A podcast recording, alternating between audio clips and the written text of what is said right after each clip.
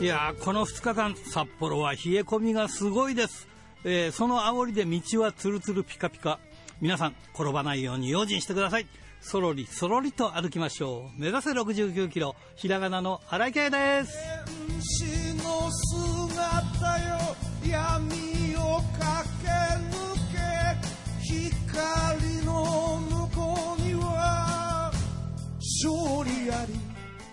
実は昨日ですね、えーこの冬初めてすってんころりと駐車場でこう仰向けにひっくり返ってしまいました。まあすごい勢いでね宙に浮きましてねなぜか虫の知らせかなんかね日頃ねリック持ってんですけど横にこうかけてるだけででその日はなんかねリックを背中に担いだおかげでね背中から落ちたんですよ。頭も打たず大丈夫でした。まあ本当はねあの武道やってるから受け身取るんですけど 最近道場ではねあんまり投げ技やってないんで受け身は取ってないんですよね。どうなんだろうな。ということで今週も元気に張り切ってまいりましょう。まずはこちらからです。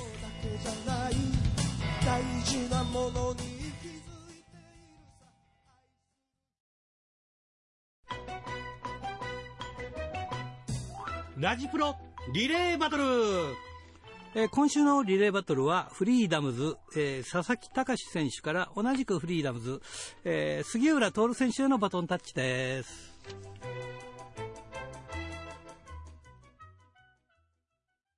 さあ今日のゲストはこの方です杉浦徹選手ですこんばんはどうもこんばんは。プロレスリングフリーダムズ杉浦徹です。よろしくお願いします、はい。よろしくお願いいたします。えーフリーダムズの大エースだというのになぜか今までこうインタビューする機会がなかったというかねそうですね。初めてですもんね初めて、はい、出演の出させていただきます。はいよ。今日はよろしくお願いします、はい、よろしくお願いいたします。杉浦選手デビューはフリーダムズではなくて、はい。愛知の DP でしたっけ？そうですね、DP という、はい。ねえでこれなんとあのあれでしょデビュー戦が新山勝利選手という これ、はい。古いファンだとよくわかるんですけどあの FMW のザ・グレートパンクとか、えーはい後後に本名の新山勝利選手っていうね、ずい。ぶん渋い選手っていうかまあまあビッグネームですよね。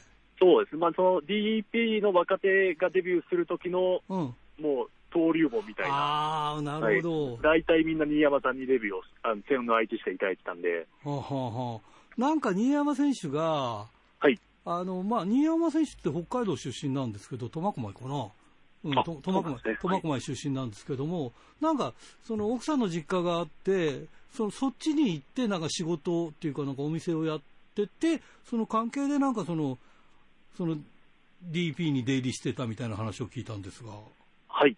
そなんかそうですね、その、はい DP の地元の、うん、えー町で、あの、ちゃんこ屋さんやってたんですよね。ああ、はいはいはい。もうその関係で DP は。なるほど、じゃあまあまあ、ある意味、デビュー戦はこう良かったですね、ラッキーですね、あるある程度ラ、名前のある選手でね。そうでしたね。はうい。んどうでしたか、まあ、デデビュー戦、まあ、今から思い起こせば、もうなはい何年、何年前 ?10、10 11年前ですか11ね。年前ですかね。はいど。どうですか？鮮明に覚えているもんですか？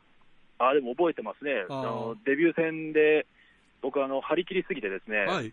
あの、ドロップキックをしたんですけど、はい。あの、勢い余ってですね、はいあの、受け身失敗して自分のドロップキックの、はいはいはい。頭からあの垂直に刺さっていたんですよね。あらららら はい。地元のうん友達とかも100人近く来てくれてたんですけど、はい。はい。それが起きたがために、あの、見事、あの、失笑試合になりまして、ああ、なるほどね。怪我は全くなかったんでよかったんですけど。それは良かったですね。はいさあ、まあ、そこからフリーダムズに入って、まあ、なんでこうフリーダムズを選んだんですか、これ？そうですね。その、僕がその、いた DP に、はいその、今フリーダムズにいます、源太郎さんが、はいはいはいはい。あの、レギュラーで上がってまして、はい。はい。まあ、そういう関係もあって、まあ、ちょっと、スタッフと仲良かったんですよ、前までいた。もういなくなっちゃったんですけど、今フリーダムズ、前までフリーダムズで、スタッフやってた方が、はい。はい。まあ、その人がちょっとパイプを作ってくれて、はい。はい。で、まあ、お世話になってる源太郎さんもいたんで、ちょっと行きやすいなっていうのもあって。なるほどね。はいまあ、あの、佐々木隆選手とはね、あの、健太郎選手はずっとね、あの、生徒会、はい生徒会仲間でずっと昔から やってましたからね。はい、そうですね。えーそれで、まあ、フリーダムズに入ったけれども、フリーダムズって、まあ、デスマッチが有名じゃないですか。はい。まあ、特にえぐいデスマッチというかね。はい。いでもデスマッチは最初からこう、やる覚悟で入ったんですか？や、そんなつもりはなかったですね。あ、普通純然たるこうプロレスやってやろうっていう感じはいで。。そのね、やっぱ、インディーズでトップを走った選手がいっぱいいる団体なんで、うんフリーダムズは。うん。はい。そこに入ればもう、勝手にプロレスも上手くなるだろうなっていう思惑で入ったんで、僕は。じゃあ、まあ、ある、ある意味一方のもう、あの、デスマッチキングになってしまってるんだけど、いや、で、全然、まあ、きっかけなんだったんですか？そのデスマッチやるってきっかけは、じゃデスマッチはですね、最初にその入って2年目ぐらいで、あ。はい。お前はデスマッチをやることになるっていうチャンスをいただいたんですけど、はい。はい。で、結局、中途半端な覚悟だったんで、僕、あ怪我しまくって半年ぐらいでデスマッチから逃げまして、あ、はい。はい。でもこれで二度とデスマッチはやることはないだろうなって思ってうん。過ごしてたんですけども、うん。まあちょっと2年前にですね、子供が生まれました、私。はい、はい、はい。はい。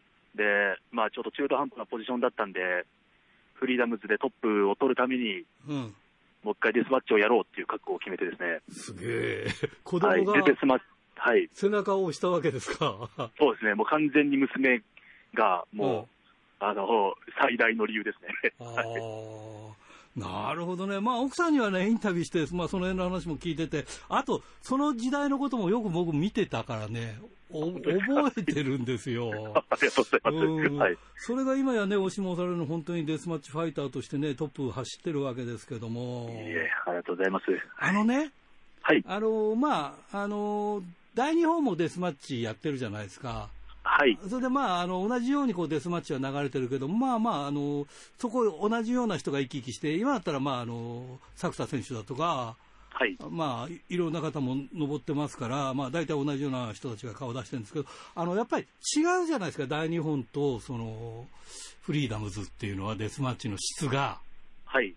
で、わ割とみんな、その、フリーダムズの方がえぐいよっていう 言い方、まあ、葛西選手も言ってるんだけど、はい。ドン引きするようなデスマッチやりたいみたいなこと言ってるんだけど、やっぱりこう杉浦選手もやっぱりそういう意識はあって、やっぱりそっちの方、そっちの方に行ってるわけですか？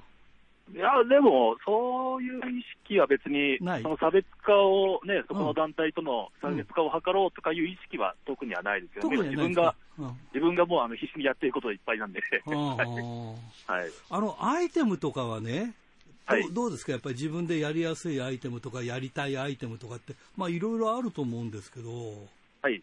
まあ特にその杉浦選手なんかだと、やっぱこれを見てもらもらいたいとか、これやりたいとかってアイテムみたいなのは、でも、そうですね、僕のデスマッチって、そんなにめちゃくちゃアイテムを使うタイプでもないんで、ああ、そうもうデスマッチのセンスで言ったら、僕はかなり低い方なんですよ、多分あ、そうな他の人。に比べたら。あはい、あなんで、本当に僕が今やってるデスマッチは、ただその10年培ってきたそのプロレスうんうに、ん。デスマッチのエッセンスを加えてるだけなんで、あ、そうなんですか。はい。じゃあ、その、よくあるけど、デスマッチで、あの、こう、このアイテムが使いたいとか、これで挑戦しろよっていう、じゃあ、まあまあ、相手がそう言うんだったら受けてやるよっていう 感じ、ね。完感じですか全に僕はそっちですね。もうどんな、もう持ってくるなら何でも持ってこい。うん全部受け切って勝ってやるっていうのが、はい僕のスタイルですね素晴らしいですね。はい。最初にデスマッチチャンピオンになった時、やっぱり考え、あの、感無量でしたか？そういう。涙、涙出ましたね。は やっい。やっぱりだって中途半端だったんですもんね。どうするかっていう、本当に、で、ね。まあ、デスマッチをやり始めて、まあ、覚悟ができてやり始めて、うん。で、ベルトを取った相手も葛西潤だったんで、ああ、そうだ、そうだよね。そうで、葛西さんからベルトを獲得することができたっていうのは、うん。はい。ちあょっのと、はい。杉浦選手って割と、まあ、僕のイメージでは童顔っていうか爽やかな顔してるじゃないですか。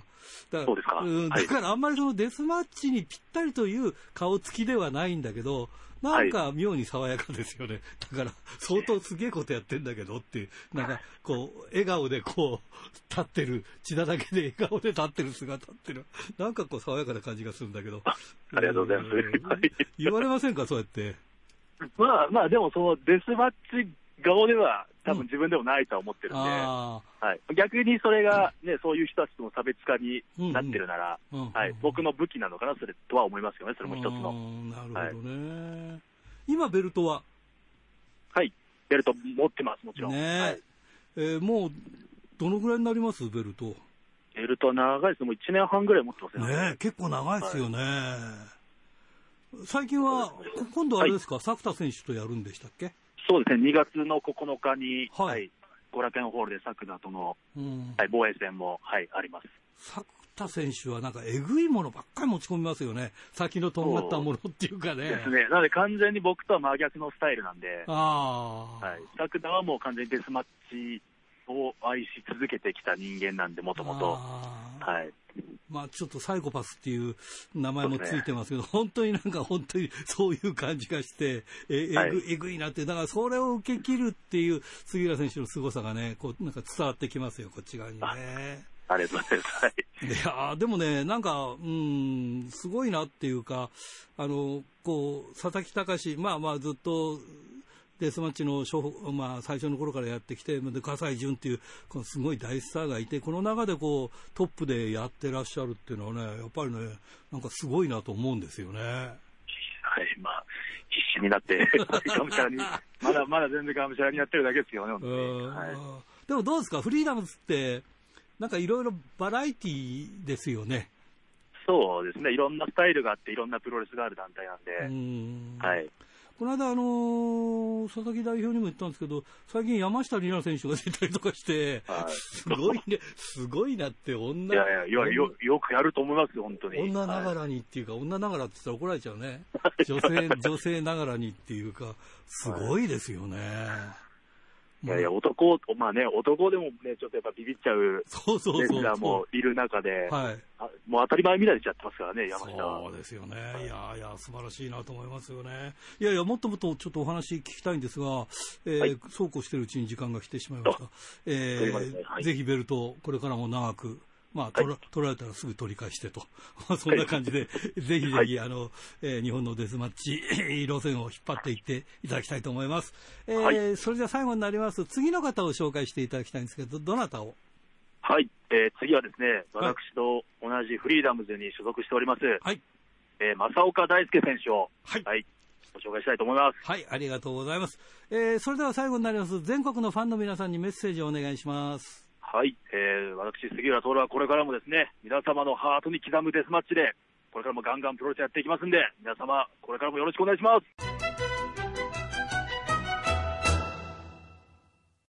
ハルヒーあ、こんばんは。そっか、今は今度は自分が喋る番ですね。よろしくお願いします。はい、よろしくお願いします。えー、節分どうでした？節分は、はい結局、豆は、うんあの、買って食べることはなかったんですけど、うん。なので、うちの冷蔵庫の中にあった納豆を。納豆も大豆じゃないですか。まあそうだね。なんで、あれを恵方巻きにして、うん。黙食しました。黙って、南南と向いて食べました。じゃあダブルだったんだね。星の数以上の、ま、あの豆はちゃんと体内に取り込まれてるので、大丈夫だと思います。なるほど。すごいこと考えるないやー、新井さん。はい。今ね、うんあの、クラブハウスっていうのを聞いたことありますか？えークラブハウスって。はいあ、クラブハウスってねあ、多分ね、外のディレクターさんとかわかるわかるって言ってくれてるかなと思うんですけど、うんうん。音声アプリなんですよね。あ、そうなの？俺らの思ってるククラブハウスじゃないのね。サンドイッチとかではなくって、うんうんうん。はい、あのー、ツイッターとか、まあ、フェイスブックは基本的に文章で、うん。人にね、ものを伝えたりとか、今の自分の気持ちをツイートしたりうん。っていう感じなんですけど、うん。クラブハウスはそれが声なんですよね。あ、わかった。招待してくれるやつだ。そうです、そうです。招待さ,、はい、されないと入れないやつだ。今爆発的に流行ってるクラブハウスうんうんうんうん。っていうのを、うんえー私は今ちょっとやりながら、うん。でさらに音声アプリって別にクラブハウスだけじゃなくってう、ん。ラジオトークとか、うん。あとはツイキャス、えーっと、ショールーム、いろんな配うん。信のアプリがあって、うん。それの音声だけを聞くとかもできるじゃないですか。はいはいはい。っていうので、もともとラジオ局、ラジオつければラジオ番組やっててっていうのも好きだし、うん。で、もう、誰でも配信ができるようになってしまったのでう、ん。24時間誰かしら知り合いが喋ってるっていう、そんな状況になってて、でうんしかも、うん今ぐらいの、まあ今ね、ちょっと、えっ、と、まあ夜10時ぐらいって言ってしまっていいんですかね。はい。はい。なんですけれども、だと、まあ、ゴールデンタイムなんですよね。そういう喋りたいみんなの。はい、そうですとね。いうことで、うん。あの、知り合いが喋ってるのが3つも4つも重なるわけですよ。うん。っていうので、えっと、今まで、テレビを見ながら、うん。ラジオを聞きながら、うん。えっと、仕事をするくらいのことはしてたんですけど、うん。とうとう、うん。1台のスマホを使って、そのスマホからうん2種類の声が、しかも2種類の、あの1個は会話形式でもう1個は1人で喋ってるみたいなうん。のをひたすら聞き続けるっていう、うん。どんどん聖徳太子に近づきつつあります。どうなの？その中身的には。まあ、あの、雑談的なところもありますし、そうだよね。はい。でも、あのこの人とこの人コラボレーションしちゃうんだっていうああ、そういうここと。があったりするんですよね。ああ、なるほどね。はい。あの、有名な気象キャスターさんと、うんうん。有名なあの、気象の天気の子の監修されてる先生とかうんうん。が急にこう話してしまうと、それは雑誌の企画でもおかしくはないわけですよね。まあそうなんだよな。だからどのレベルなのかっていうことなんだよな。うん。ね。雑誌の企画のまあ対談を編集なしで聞いてるみたいな レベルに行くこともあれば、うん。本当にこれ居酒屋トークよりひどいだろうっていうのもあります。そうだよね。はい。うん。まあなんか人が喋ってるのを聞くっていうのが、うんそんなにやってるんだなって。うん。でもさ、やっぱり僕らはほら、プロで喋ったりとかしてるじゃない？はい。うんまあ、その物書きだったらプロで本書いてるとかって、そういう自負とか、まあ、教示みたいのがあってさ、はいその、なんていうか、うん今 SNS もそうだけど、何でも、そういうものなくても全部こう発信できるようになってるじゃない？まあそうですね。うん。だからむず難しいとこ来てるよなって。そうそう、お金にね、本来は変えられた技術がお金にならなくなってきそうてるって、いそうう、そう。逆に。ところはありますし、うん新井さんの言う通り、うんうん。あの、ラジオのうん。DJ さんたちは本来は、うん。ラジオを聞くのが勉強じゃないですか。はいはい。だけど今みんなクラブハウスに入ってて、うん。であれ？っつって、皆さん、あの、ラジオ DJ さんだったり、ね、あとはね、まあ、アナウンサーさん？は、きっとアナウンスの勉強をするには、多分テレビを見るのが一番いいはずなんですけど、うんうん。そうではなくクラブハウスにいるっていう、うん。妙な現象が起きてますそうね。だね。そういうのがあるね。まだ俺のところにまだ来てないけどさ。招待状送りましょうか？いやいやいやいやいや、もうこれ以上忙しいのは勘弁ねえいや、だよな。そうです。本当に、時間がどんどん足りなくなりそう、ます。そうなんだよね。はい。私も、あの、もう一個ね、今日やらなきゃいけなかった仕事が見事に押してまして。そう。だから仕事として捉えるわけではないから、はい。うん、まあなんか勉強であったりとかいろんな、まあ、うんその楽しみであったりする部分もあるけれども、うんだからどっか、どっかの時間取られちゃうから、うん難しいね、やりくりするのがね。そうなんですよ。うんはい。うん。寝る時間がどんどんなくなるっていうのは、うん。子供の頃ね、漫画にハマっちゃったゲームが好きとか、そういうのではね、経験してましたけど、うん。大人になってもこういうのあるんだなってそうなんだよな。いう気がしてます。だから本当映像の次はこの喋りと。その次には何が来るんだ。本当ですね。今度は無言で何かとかさ。いや、だから今、あとは、だってほら、ラジオ局で、うん、ラジオって本当は人の喋りとか、うん、あとは音楽はい、を流して、みんなに聞いてもらって、うんまあ気持ちを気持ちよくしてもらうっていうのが、はラジオだと私は思ってたんですけど、うん、今、すごい話題になってるやつは、うん。焚き火の音ですからね。ああ、わかるわかる。パチパチパチとかね。そう焚き火の音、パチパチっていうハゼる音うん、をひたすら配信するとか、うん。うん。あとはな、なんかそういう音声的なものは結構流行るみたいですよ。うん、あのね、うん昔からさ、ロスとか行ったらね、あの、はい放送局いっぱいあってさ、あの、ラブバラードしか書けない放送局とか、もうなんか、その放送局によってそういう特色があってさ、だからどんどはいんどんどんそれが先鋭化してるのと一緒だよね。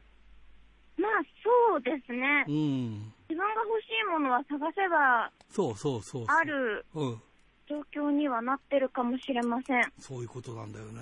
うん。うん。おかしいな。本当はバレンタインの話しようと思ったのに。予定よりも収録時刻が早かったからですね。ああ、すいませんね。はい。いえいえいえ。あで、そうだ、聞く番じゃなくて、今度は自分が喋る番だっていうので。バレンタインデーはどうすんの、どうすんのって。まあね、うん。男は受け身だからさ。ぶっちゃけて言うと、うん。もう大人だし、うんうん。で、私も個人事業主ですから、はい。バレンタインなんてお歳暮と変わらないわけですよ。そうだよな。卒業するのか、それともお歳暮として捉えてやるのかっていう形だよな。今までもうここ4、5年はお歳暮として、うん。皆さんにチョコレートを差し上げておりました。はい。そうなんだ。ここで、うん。あの、まあ、コロナが流行してしまったっていうのと、うん。自粛はあんまり避けた方がいいのかなというのを理由にして、うん。ちょっと1年逃げてみようかなっていう。卒業ではなくて1年逃げてみるそう、。1年ちょっと様子見で逃げてみようかな、みたいな思いはあります。どうなんだろうな。俺なんかもたくさんもらうけどさ、はい。返すの忘れてしまいそうだから全部メモっとくんだけどさ、うん。あれも結局、例えば分かんないけど、1000円くらいのものをもらったらやっぱり1500円くらい返すわけじゃそない。うそう。ね大変っちゃ大変なんだよね。ネスですよね。うん、そうなのよ。本当に。うん、だからビジネスにうまく乗せられてるっていうところもあるよなっていうか。そうそう。で、我々もビジネスになっちゃってるの。あれ、もともとはあれでしょ、モルゾフが最初に、ねで、、聞きましたね。ね、そういう話だもんね。恵方巻きはのり屋さんとかね。そうそうそう。うんまあ、今年は恵方巻きはあの黙食だからちはいちょうどぴったりだっていうんでね。私も何も喋らずに一本食べたらやっぱり喉がつっかえるな。話戻っちゃいますけど、恵方巻きってもったいないなと思って。はい。いろんなお寿司屋さんが豪勢な恵方巻き作ってくれるけど、はい。黙々と一人でお茶も飲まずに食べなきゃいけない。もったいなくないですか？いや、だからね、俺はね、はい買うときに分けてんだ。あの、あーその、こ本来の恵方巻きみたいなのと、今、その、いはい今言ったような生が入ってる、あの、んお寿司のこうネタが入ってるようなやつ。それは、はい最初はだから、本来のあの恵方巻き、あの、あの、桜でんぶが入ってるようなやつを黙食、うん黙食して、あとはこう、はい生のやつは別に普通に食べるという、へえそういうふうに分けておりますよ、やっぱり。な、なんというかねうん、本来の目的が変わってしまってる感はありますけどね。そうそうそうそうそう。商品にはね、貢献してるという点では良いのかもしれませんが。そうそうそう。でも、はい。結局その日は全部もう恵方巻きで済ませるから、その食事は、だからどうしてもな、はい何本か買うじゃない。うん。だから1本だけはちゃんとその黙食用。黙々とね、食べて。そうそうそうそうっていう。だからなんか、何本も買えるだけお金があっていいですね。いやいや、それそれくらいはな。う んそれくらいはなって言えるぐらいになりたいわ。いやいやいや、その程度はさ、やっぱりさ、うん、やっぱりその人並みにやっぱりそういうイベントをやっとかないとさ、こういう商,、はい商売だからね。はい。ね。ということで、えーはい2月7日タイトルマッチあるのかな、あ、あります。そうです。ありがとうございます。頑張ってくださいね。はい。はいベルト防衛してきます。はい、わかりました。ということで、また来週よろしくお願いします。はーい。ドクター、はい、どうも。今週もよろしくお願いします。はい、よろしくお願いします。はい。えー、ね、あのーまあ、2月になりましてね、はいあのー何もないようでも、やっぱりいろいろプロレス界ニュースありますね。あ、ありますね、いろいろとね。えー例えばですね、今週一番気になったというのは、あれですね、ゼロワンのはい。20周年記念大会って、両国大会が延期になったという。あ、延期になったんですか？ええいや、それがね、また理由はえー聞いて、はぁーという感じですよね。あの、結局はですね、はい。その大相撲が、本来は、えー3月14日から大阪場所があるはずだっはいたと。。はい。ところが、えー大阪に、あのー力士全員で行くということができないということになって、はいじゃあ大阪場所を、えー両国でやろうと。なるほど。それでバッティングしちゃった。そうですね、その初日が3月14日だったという、ちょうど。はあ、なるほど。ねえ、もう、コロナ様々というか、のなん様々っていうんじゃないですね。コロナ、もう、憎しというかね、ああ。なんというかもう、ま、運が悪いというか、そう、あのね、はいえー白石区の豊田勲君からちょっとメールもらってまして、ではいはいその中でね、あの、ゴージャス増野さんの還暦記念大会が、あの、会場の高島平区民館がですね、えええーコロナワクチンの接種会場になったんですって。すごい話。だからそこでできなくなって延期になったということで。はだからい今言ったようにいろんなことがそのコロナでいろんなことが起きてんですね。ねえ、いや、すごいですね。うんまあね、あの、今日ニュースで見たところによると、あの、この相撲のこととは別に、あの、両国国技館を、えーそのワクチンの接種場所に使えないかということを墨田区が要請したという話もありますんでね。ああ。まあ、ますますね、あの、プロレス使えなくなるというかね、まあ、実際あれなんですってね、その、えーまあ、3月14日に予定してたのが、まあ、お相撲のために、まあ、相撲協会には勝てないですからね。いやそうですねえー さすがに。ねで えーそれでまあ、延期ということになりましたけれども、ずーっとその国技館が空いてないので、はい現状では2022年の春に延期するという。あ、じゃあどっかでやるわけじゃなくて、はいはい。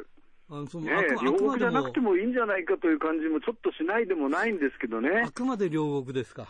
ええ。うん。1年先になっちゃったらね、これ、ね。20周年じゃなくなって、あれですよね。あの2021年にあの東京2020をやるっていうのとちょっと同じですからね、そうそうそうそうで1年どこ行ったんだってことになりますよね。そうそうそうまあね、その代わり、どっかね、近いところでやってくれてもよかったじゃないかって感じもしないでもないんですけどうね。んええだからね、もう本当にコロナがね、こんなところに影響を与えてるというかね。まあ、あれですよ、それからあのコロナといえば、あの今、後楽園ホールとかでも席数がね、あのえー限られてますからね、はい。あのちょっと今週気がついたんですけども、あの新日本プロレスの後楽園ホール大会、まあ、あのどこも若干値段が上がってるという、チケット値段が上がってるということなんですけども、後楽園ホール大会、新日本プロレスは8500円になってるんですよ、全席。うんなんか、そういうのが、あの、リスナーからメールで来て、強気な強気な商売やってるなっていう感じで。うんまあ、経営的には致し方ないけど、ファンの側から見ると痛いですよね、やっぱりね。そうですよね。あーまあね、あの、最前列8500円でもなんともないいや、けどもねそれはそうなん、だよね。後ろの方ってこともあり得るわけですね、8500円で買って。そうそうそうそう。そこをね、まあそこもこのコロナのね、影響と言えるかどうかはあれですけども、あそうこういうふうになってるんだなというね、感じですよね。うんまあ、それからですね、あそはいれ今、ゴージャス松野さんの話があります、はいゴージャス松野さん、地元が福島だから、福島でやってもいいんじゃないかと今思ったんですけど、だけどこれもやっぱりあんまり東京から人が移動するのが好ましくないってことなんでしょうかね。そういうことですよね。まして、あー。まして東京から来るなんつったら、その、みんなにこう白い目で見られるところがあるじゃないですか。あー。まあね、緊急事態宣言がその延長になったということがね、ね。きいことですよね。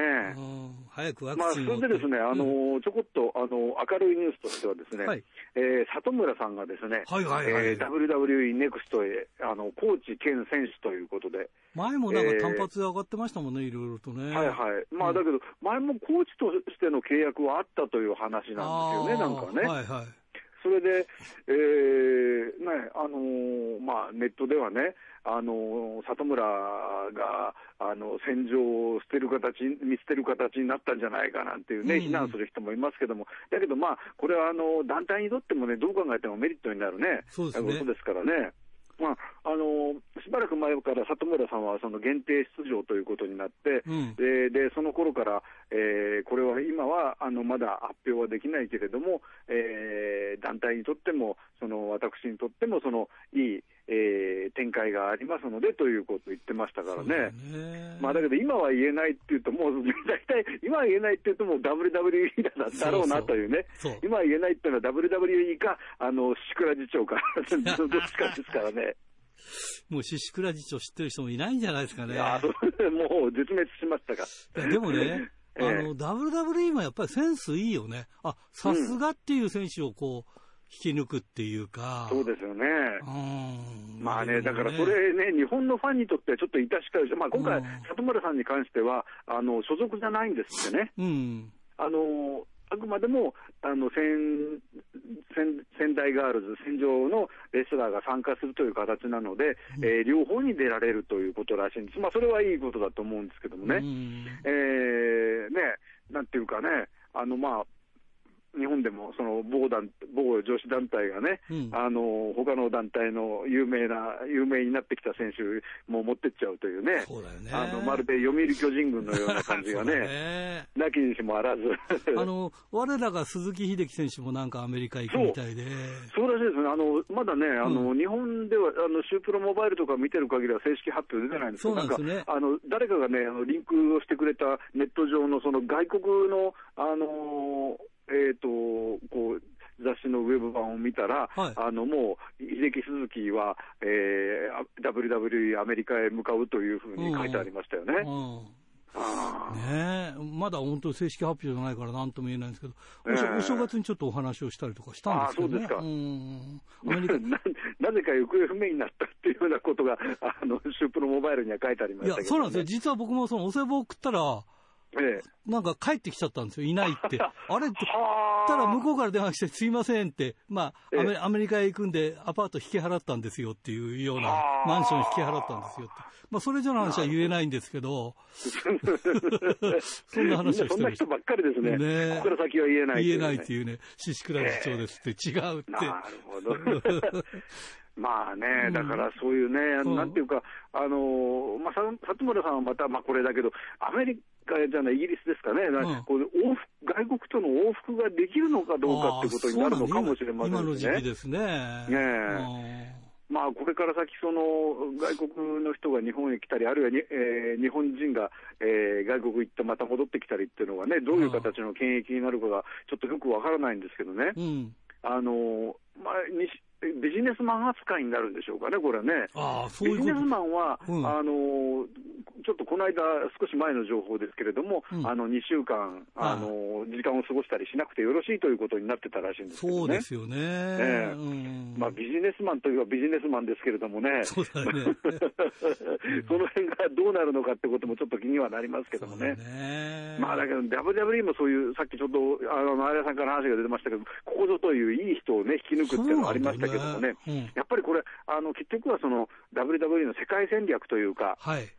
例えば、そのインドでペーパービューとかあの、ケーブルテレビとかで流そうって時に、やっぱりそのインドの人が見てくれるってことを考えて、インドの、えーレスラーをね、うん出したりとかあの、引き抜いたりとかってことありましたからね、そうですそうね。いうね、あの一環なんだろうと思うんですよね。ということはあれだね、あの、よく凱旋工業っていうご当地のレスラーが出るって同じ仕組みだね、それね。はいはい、まあ、そういうことでしょうね。うんえー まあ確かにそういうことですね。うんあのー山川隆二、あの北海道、海鮮平成に戻ってきましたっていうのと同じそしたということらやっぱりみんな。山川ファンがいっぱい入るというのと一緒だよね。ええうんまあ、だけど、それがね、あの、うんなかなかこういう、あの、結局は今、これからはその外国っていうと、なかなかその、えーツアーとしてね、そのはいレスラーが行くことができなくなってくるでしょうからね。うんその辺、まあ、結局はその、そうすると、えーオンラインでってことになるんでしょうかね。ね。まあね、オンラインでどれぐらい、その、まあ今までね、その何万人というね、うん。あの、スタジアムに入れて、えーまあ最前列だとかはね、あの、特別席、まあ椅子を持って帰れるとかね、うんそういった形でお金を取ったのがね、あの、オンライン、ペーパービューでどれぐらい今度、あの、それに匹敵するのを稼ぐことができるかっていうことですよね。だからやっぱりその幅を広げるんでしょうね。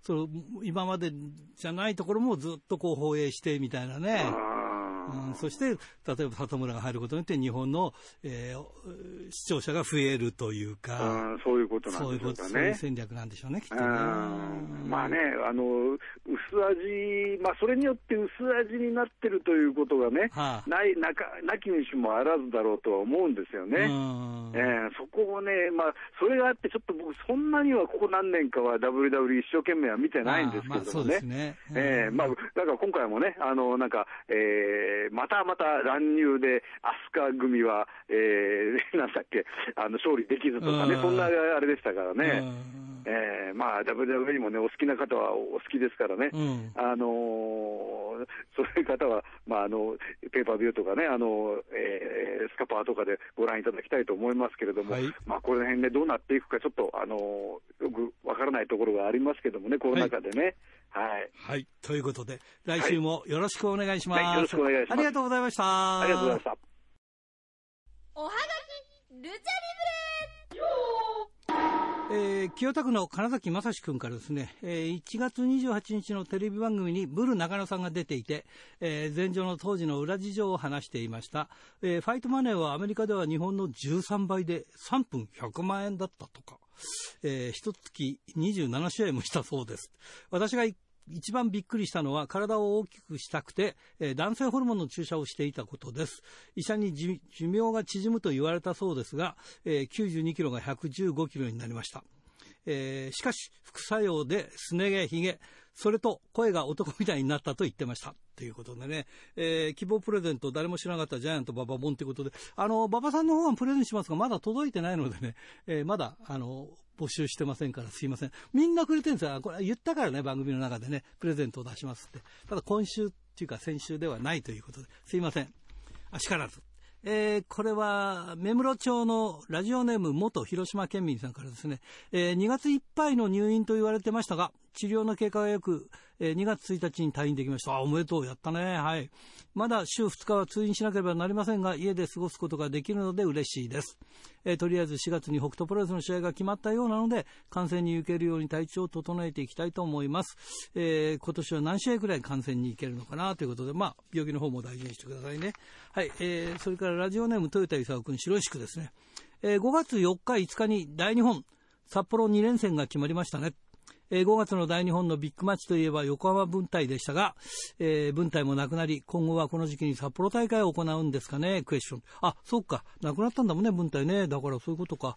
ちなみに会場は昨年の11月と同様に、ガトーキングダム札幌で、えー、両日とも何らかのタイトルマッチが行われるみたいですが、えー、札幌大会が行われる頃にはコロナも収まっているといいですね、ということで、その他あのね、ゴージャス松野さんの還暦大会が飛んだっていう話を、えー、ドクターのところで話もしましたけどね、いや、大変だな、コロナの影響っていうのはね。えー、それからこれ、恵庭市、志田義友さんからですね、新井さんこんばんは。一関社の話が面白かったです。えー、今度また機会があれば、ターザン山本、編集長と、えー、一関社がキャピトル東急にあった折り紙という店で、馬場夫妻にご馳走になっていた話を聞きたいです。えー、馬場さん専用の席があったという店なんで、気になります。ということでね、そうですね、なんかアップルパイが有名な店なんですよね。はい。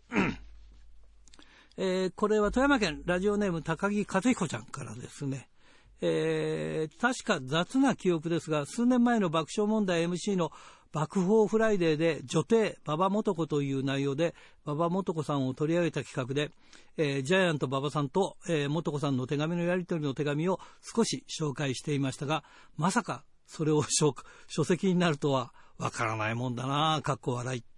まあえー、まあ元子さんのことを悪く言う人は当然、えー男世界のプロレス界男性が多いけどって、まあいろいろ書いてあるけどねっていうことで、まあ女性の方はどう思ってんだろうなっていうことを書いてあります。えー、新井さんはジャイアント馬場さんとのトークイベントの音声を消してしまった話題を何回かしてますが、そうです。すいませんね。はい。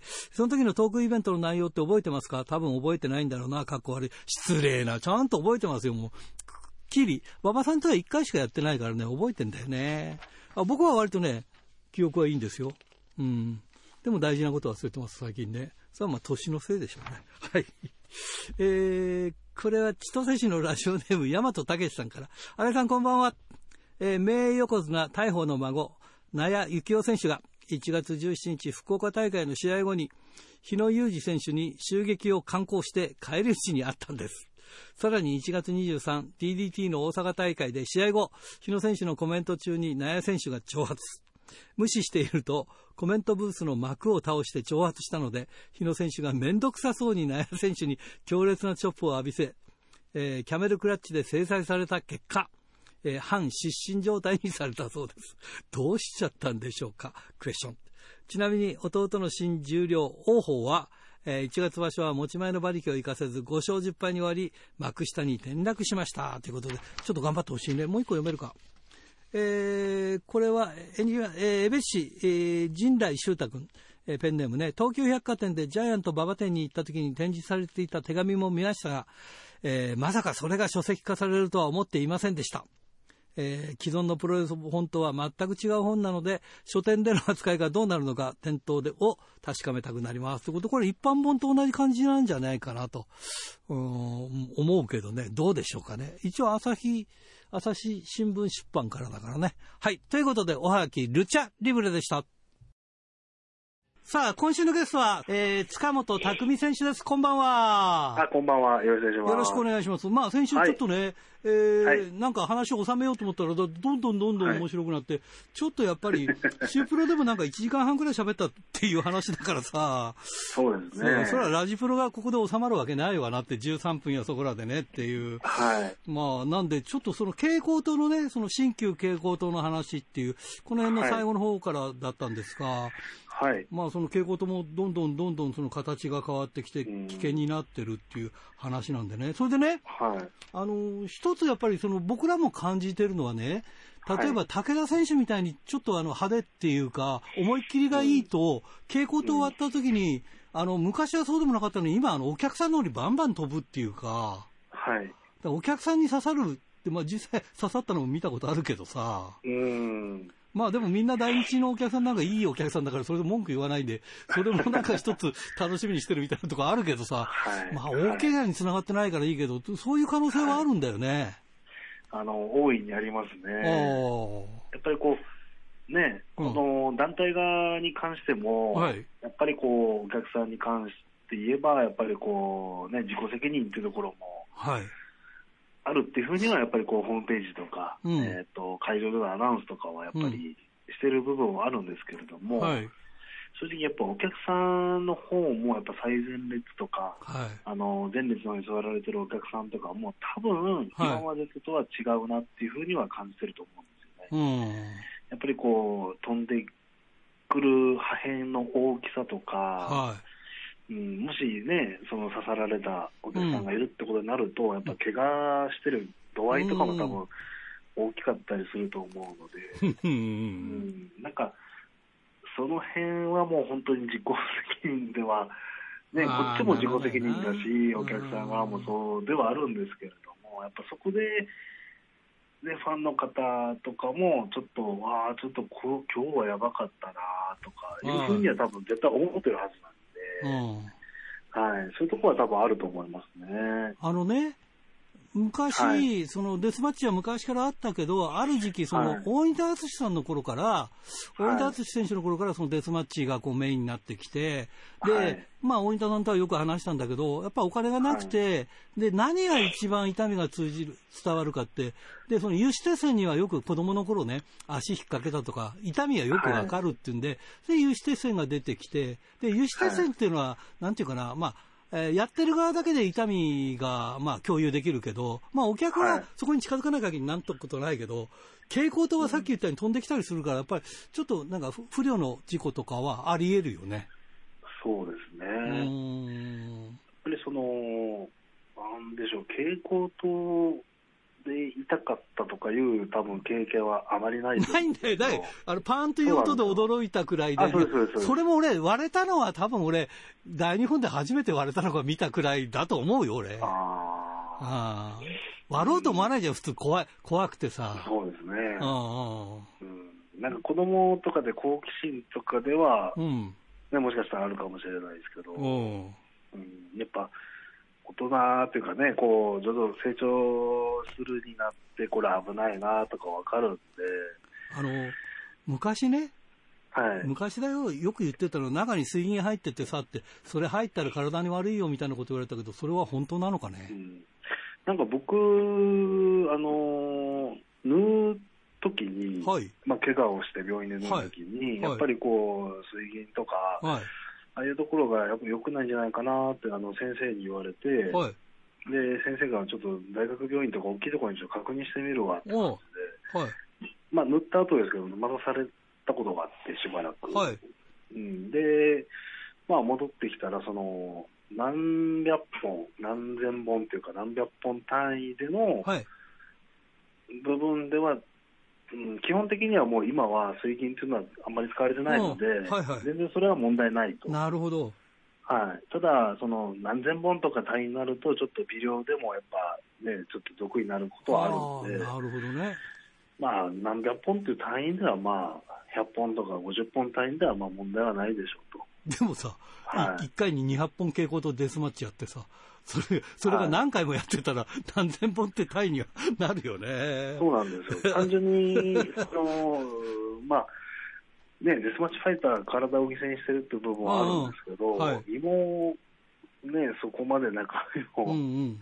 やっぱりその、ね、子にしていくと、やっぱりもう、我々の寿命っていうのは、どんどん縮まっていくわけで、あなるほどね。そうなるとやっぱり、ね、今まで過激さを求めてたデスマッチファンの方とかも、デスマッチファイターがいない限りはデスマッチって見れないわけで、なるほどね。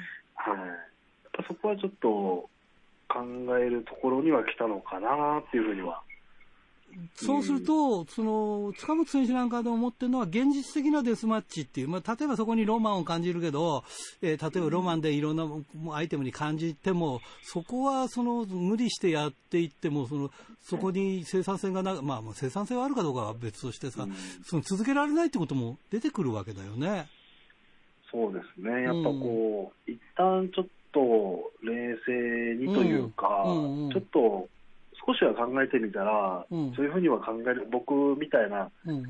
風に考えれるとは思うんですよね。うん。やっぱこう、このままエスカレートすると、やっぱりお客さんももちろんね、怪我する可能性もあるし、うん。例えば我々もちょっと、まあ言い方変ですけど、潰れてしまうっていう、ああ、ないるや、ほどねもう出てくる可能性もあるんで、だから、例えば蛍光灯を使わなくても何か他のものを使って、ちゃんと成立できればいいわけだよね。僕が考えるのは、はい別に蛍光灯も全然、あの、凶器としてすごく素晴らしい凶器だし、はい。まあ有刺鉄線もそうだし、椅子もテーブルも五寸釘も画鋲も、はい。全部分け隔てなくすごい痛みが伝わるものだと思うんですよ。はい。そうなると、やっぱり蛍光灯がメインでデスマッチイコール蛍光灯みたいな、で、タイトルマッチでやる形式イコール蛍光灯みたいなのをうんすごく脱却したくて、うん。その理由としてやっぱりもう、メインである蛍光灯と思われてる、メインだと思われてる蛍光灯、うん。うんデスマッチのメインの凶器は蛍光灯だと思われてると思うんですけど、うん。まあ、そその反面、サブだと思われてるうん有刺鉄線ボードとか、椅子とか、テはいーブルとか、はい。ね、画鋲とか、そういう凶器をメインの凶器にしてあげたい。なるほどね。あのさ、うんそういや昔ね、はい、あの国際プロレスとか、まあ知らないだろうけど、そういう時代はね、えー金網デスマッチとか、つまり金網だけでそれがもうデスマッチアイテムだったんだもん。そうですね。うん。だから、そうなんだよね。いろいろ変変遷してるんだけど、その金網という中でその戦いをどう見せるかっていうことにやっぱりいろいろうん苦心したんだと思うよね。やっぱりこう、その時代時代で求められてるものっていうのは、すごくエスカレートしていくのはわかるんですよ。そうなんだよね。うん。はいだから、今、別に悪い意味で言うわけじゃなくて、うん。別にその、やっぱりアイテムとか凶器の、やっぱりその各選手のうん。持ってくるアイテムの、なんかこう、誰が一番危ないものを持ってくるかっていう そういう、ね。ところもあるんですよね。うんやっぱコンテストというか。それちょっと違うような気がするんだよねう。ん。やっぱりそうなると、エスカレートする部分うん。とかは出てくるんで、そうなんだよな。やっぱりうんメインは戦いなんだよね。そうなんですよ。やっぱりプロレスの試合があってのデスマッチ。そうなんだよね。うん。はいまあ、ちょっとこれはね、結論出ないんだけど、やっぱりこれは塚本選手のその戦いを見て、こう、いろいろとうん感じていかないとダメなのかなっていうね。えーそうですね、うんちょっとこうやって一生懸命あぐねてるやつもいるよっていうふうに思ってくれればね、そうですね全然いいんで、はい、はい、えっ、と、まあ、その、デスマッチアイテムについてはちょっとまあ、ここでということで、ちょっとまあ、はい。いろいろこう、えーコロナとかで大変なんですが、はい。あの、ちょっと、バサラでね、お店始めたじゃない？ちょうどコロナの頃かな。そうですね、今もこれやってるんでしょ？これ写真撮ったのこれバサラのお店？あ違うそうです、はい。こ、れ匠と毒薬っていうこうテーマになってる。あそうそうです。ね。あのプロレスバークラッチっていう、ああ、これどう、大変なんでしょ？一日店長とかやったりしてるんでしょ？あえっと、一日店長っていうか、もう普通にもうあのお店のシフトに入って、入って。はい、週に2回か3、多くて3回ぐらいは、でも今、はいなんかね、営業時間短縮だとかいろんなこと言われてるんでしょ？今はやっぱりこう、そういう要請があって、やっぱり今、休業してる、お店は休業してる状態です、ね。ああ、なるほど。やってないんだ、今ね。はい2月のその一応、ね、予定までは。うんどうなの？あの、まあ、チャンピオンにはなったけどさ、はい。そういう意味でお披露目で言うと割ときつい時期だよね。どこでも、そのチャンピオンベルト持ってどこでも行くっていう、その前だったらね。そうですうね。ん。やっぱりこう、実家にも帰りたいっていうのはあるんですけど、やっぱりもう実家でもやっぱり島なんで、ああ、そうか。うん、やっぱり帰れないって部分は多くて、ううんん。やっぱりね、北海道にも行って、こう、そうだよねまあ行きたいなっていうのはあるんですけど、やっぱりみんな楽しみに待ってるからね。そうなんですよ。やっぱりこうね、東京から来たっていう部分で、まだね、やっぱこう、抵抗がある部分は正直あるんで、うん。だからね、普通チャンピオンになるとさ、周りの景色が変わるわけだよね。いろいろこう、ね。あまあ扱いだとかいろんなことがね。うん。じゃああんまり実感ではないんだね、そのチャンピオンとしてっていう。まあなんかこう、自分の中ではね、やっぱこう、うん。チャンピオンになれたなっていう部分は、うん。自覚とか、チャンピオンとしてのいい意味での自覚とかは生まれてるんですけど、うん。ぱり従来のチャンピオンと違うのは、やっぱりこう全国回れないっていうところが、うん。うん、やっぱこうチャンピオンとしてのこう、徐々にこう自覚が出てくる部分がまだうん。ないのかなっていうのは、うんなるほどね。で、そのうちに先ほど言ってたような、その、例えば、えー蛍光灯だけじゃなくて他に変わるものができてきて、えーは例えば、有刺鉄線の塚本匠とか言われるようになるわけだね、きっとね。ね金網の鬼とかさ、そうですねなんか、そういう、そういうものがあるんだね、きっとね。はい、あー多分あると思いますね。あーだから早く、はい早くそういう世界を構築してほしいなっていう部分があるんだよね。まあね、こう、今の状況なんで、特に、ねうん時間かかるようなことがもっと倍時間かかると思うんですけど、はい。ね、やっぱこう、チャンピオンである以上は、そういう部分を、やっぱりこう、ね、武器にしていきたいっていうのはあるんで、うん。まあ、やっぱりこう、ね、やっぱみんながみんな同じような路線を行くと、誰かしらやっぱ路頭に迷う人間が出てくるんで、うん。うん、やっぱ僕みたいな人間が、チャンピオンが、やっぱりこう、こういう道もあるよっていうのをね、いろんな道あるよっていうのを示していきたいなと。なるほどね。はい。えー最後になります、今ね、はいその2冠チャンピオンで、デスマッチのチャンピオンと、まあ、ユニオンマックスっていうのは、いわゆるレスリングチャンピオンだよね。そうですね、スうんトロングスタイルの。ここれだから両方持ってるってことは、まあ、いわゆるはい、どっち、何やっても強いってことだろうけど、はい。この辺はどうですか？まあ、なんかこう、やっぱり先にやっぱりユニオンマックス取ったんですけど、うんはいやっぱりこう、ね、やっぱ、今のキャリアでいうと、半分というか、まあ、8年ぐらいはもうデスマッチやってるわけなんで、はい。やっぱりそっちの方が長くなってきてるんですけど、はい。やっぱり僕の中ではまあベースはやっぱりプロレスリングっていうのが、ストロングスタイルっていうのがベースにあるんで、はい。やっぱり関本大輔に憧れて入った業界なんで、うん、それに伴って自分が得意としているデスマッチっていう分野でもはい大いに羽ばたいていきたいなっていうのは、うん、ここは今後うまく両立していきたいなっていうふうには思ってますね。わかりました。え2週にわたって長い間ありがとうございました。いえ、とんでもないです。ありがとうございます。えーじゃあまた最後に、えー全国のファンの皆さんにメッセージをお願いします。はい。えー、まあ、先週も言ったんですけど、二冠王者の塚本匠です。えー本当に先ほど言ったように、えーストロングでも、えーデスマッチでも、えー二冠王者ということで、えーバサラでもそうですし、やっぱデスマッチ界でも大いに羽ばたいていきたいと思いますので、えーまだまだコロナが大変な状況ではありますけれども、皆さんの応援をぜひともよろしくお願いいたします。えーこれからもよろしくお願いします。塚本匠でした。さて、先週のプレゼントの当選者を発表しましょう。先週のプレゼントは、回転寿司クリッパーと、回転寿司春楽のお食事券3000円分を5名様にということでした。えー当選したのは西区、ラジオネーム、パウダースノーマンさん、他4名様に当たりました。おめでとうございます。さて、今週のプレゼントは、苫小牧白尾に店舗を持つ、えー回転寿司クリッパーと苫小牧の100円クリッパー、千歳苫小牧にある回転寿司春楽、そして、恵庭苫小牧の宅配店、宅春楽のお食事券、3000円分を5名様にプレゼントします。どしどしご応募ください。メールアドレスは、rpro.hbc.co.jp。ファックスは011-232-1287。宛先は郵便番号060-8501どちらも HBC ラジオラジプロと書いてください。来週木曜日必着です。インターネットで聞く方は HBC をクリックしてくださいということで本当にこのなんかね2日間、えー、水木と冷え込んでおりますからね、えー、まあ寒波全国的に来てるそうなんでね。いや本当に寒いですよね。もう道がツルツルだからビクビクしながら歩いておりますが、えー、皆さん気をつけて歩きましょう。ということで、いつものようにお相手はひらがなの荒井圭でした。それではまた来週まで。さようなら。やっぱり見守るさ